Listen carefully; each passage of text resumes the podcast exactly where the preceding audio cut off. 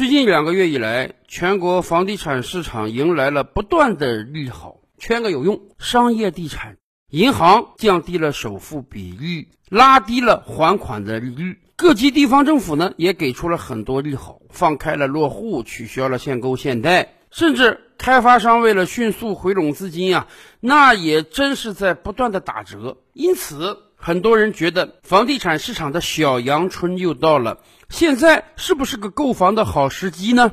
咱们这么讲吧，如果你真的买一套房子是为了自己居住，根本不考虑未来五年到十年它的房价是涨是跌，那么现在或多或少还算是一个不错的良机。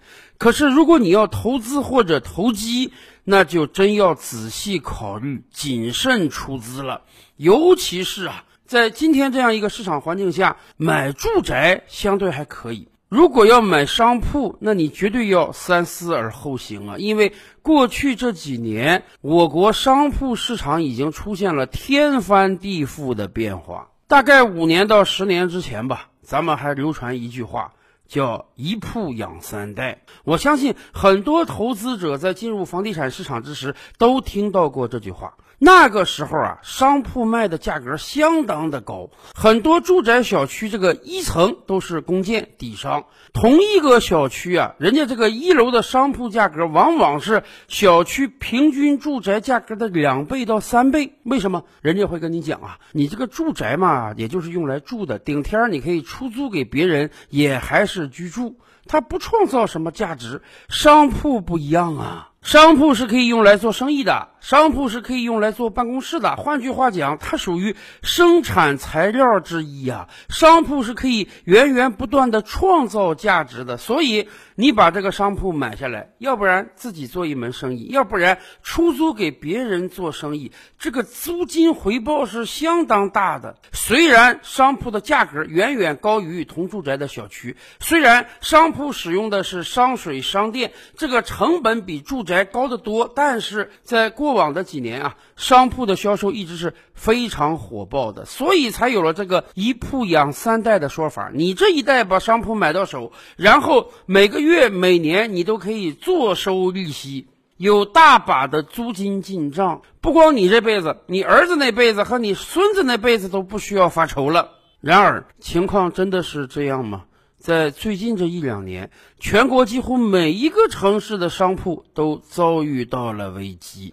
今天，有的城市一整条街看过去啊，百分之五六十的商铺都贴出了出租啊、转兑的告示，大把大把的商铺倒闭，有很多商铺那真是两三年根本就租不出去啊。当然，当商铺无法作为生产资料而赚到钱的时候，它自身的价格也会下跌。对于很多新建成的小区而言啊，现在已经出现了商铺价格和住宅价格的倒挂。以往不是说商铺价格大概是住宅价格的两到三倍吗？现在好了，有的一些新建小区，住宅通通卖光了，价格卖的还挺高。商铺打折之后啊，价格大概就是同小区住宅的三分之二甚至二分之一，但是无人问津。为什么？老百姓不是傻子啊。大街上那么多商铺，有很多在繁华地段、传统商区，那都租不出去。何况在一些新建小区，配套根本就还没跟上，人烟稀少，有多少人会选择到这个地方来做生意呢？所以这些小区的商铺啊，三到五年之内租都租不出去，那是很正常的。又怎么会有人来买呢？以至于啊，有很多开发商都后悔不迭呀。当年规划的时候，为什么要搞出这么多商铺？哎呀，现在他们正在绞尽脑汁，看看能不能把商铺改建成住宅再卖出去。为什么曾经一铺养三代的香饽饽一般的商铺，现在是越来越不吃香了呢？哎，这原因当然是多方面的。显而易见的呢，有两方面的原因。一方面是虚拟经济对于实体经济的不断打击，确实。这些年来，我们购物是越来越方便了，消费者也变得越来越懒，越来越不愿意伺候了。倒退二十年，消费者可以利用一整个星期日到城市中的大商场逛街逛一整天，然后买几件商品。现在不可能了，谁有那么多的时间和精力啊？大部分人已经满足于打开手机，在几分钟之内就下单，然后坐等快递上门就行了。所以很显然，实体经济是越来越竞争不过虚拟经济了。这都不光是钱的事儿了，这更是方便快捷方面的问题了。有时候消费者明知道实体店可能还便宜一点，但是呢，我还得自己跑一趟腿。算了，我打开外卖软件，让外卖小哥帮我跑个腿，哪怕多花个几块钱配送费，但是我这个时间省下来了。所以可想而知啊，实体经济在虚拟经济的不断进攻之下，是既无招架还手之力。而另一方面，过去两年全球的经济都深受疫情影响。对于我国而言，虽然疫情我们控制得很好，但是酒店业、餐饮业、旅游业那是深受打击呀。以往很多人还觉得我这个餐馆是刚需，餐馆绝对在网络经济时代能活下来，因为人总得到餐馆吃饭吧。但是现在不一样了。由于很多城市疫情来了走，走了来，所以很多餐馆在过去一整年是不断的开门又关门，关门又开门。更关键的是，对于很多消费者而言，由于有疫情因素的影响，所以大家主动的减少了出外就餐的机会，能在家吃就在家吃吧。毕竟多出门一次就多有中招一次的风险，尤其是最近两个月以来，全国多个省市出发了散发案率，有的城市已经被按下暂停键很长时间了。在这样一个状态之下，大量的实体店只能关门，所以商铺租不出去，这是很正常的了。但是除了这两个显而易见的原因之外啊，我们还得仔细考虑一下，是不是？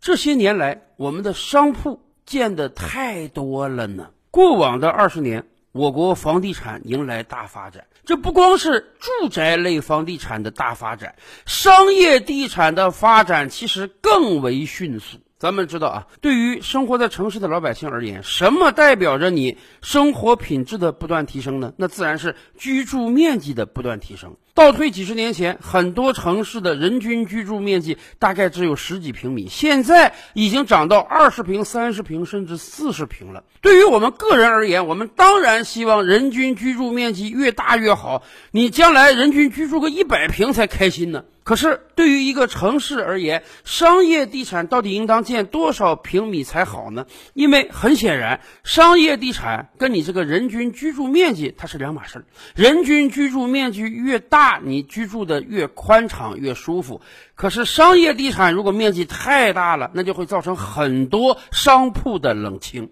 在国际上，有相关专家学者经过调研说啊，一个城市人均的商业地产面积在零点八平米到一点二平米啊，就足以满足这个城市老百姓的基本购物需求了。什么意思？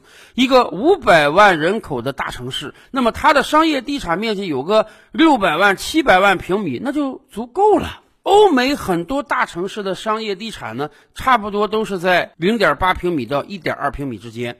我国最繁华的城市之一香港呢，被称为购物天堂。可是大家知道吗？香港的人均商业地产面积也大概就是一点二平米。可是大家知道这些年来我国内地各大城市的商业地产面积夸张到什么状态了吗？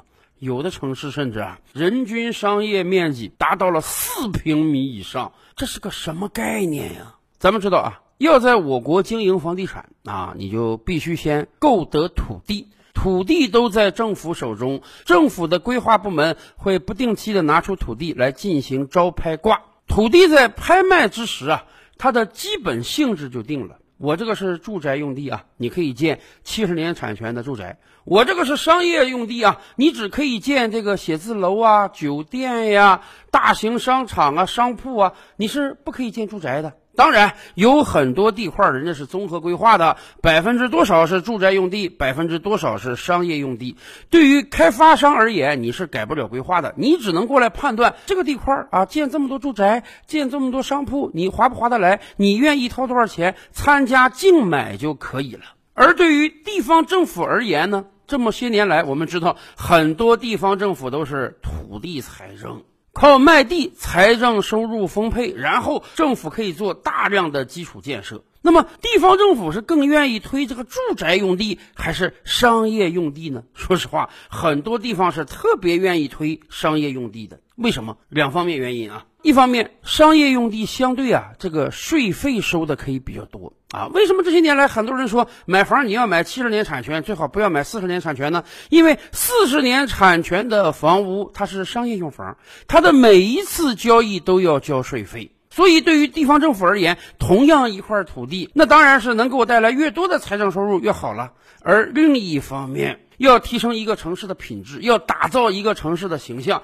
那肯定是得有大量的商业设施啊。比如说，对于一个开发商而言，你建一个上百万平的住宅小区，那也无非是解决一些人的居住而已。可是，如果你在这个小区旁边能配建一个超六星级的酒店，能配建一个大型购物广场，能配建一个五 A 级的写字楼，能让这个片区多出几栋摩天大楼来，那显然整个城市的形象立马就高大起来了。所以这也是为什么这些年来很多地方政府在批地的时候主动的愿意多批商业用地的原因。而且，为什么万达广场在全国很多三四线城市建了很多？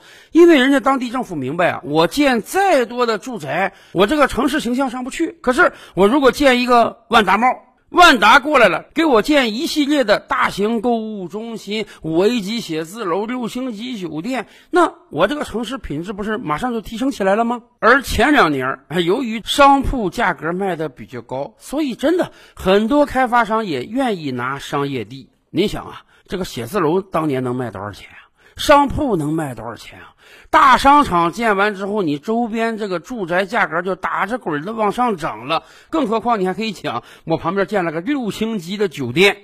然而，建了这么多商业地产之后啊，过剩了，实在是过剩了。说实话，这两年来，经常有人说啊，我们的住宅建的是不是过剩了？偶尔哪个地区呢，我们还听说有鬼城。但是相对而言啊。至少在去年以前，大部分房地产商开发出来的住宅产品，通通都卖光了，没有多少急货压在手里。可是商业地产真不一样啊！今天关门的购物中心都有多少？今天整层整层租不出去的写字楼都有多少？今天五星级酒店、六星级酒店没法开张的都有多少？今天大量的商铺长达一年两年租不出去，整条街五成以上的商铺不开门的又有多少？商业地产是不是太过过剩了？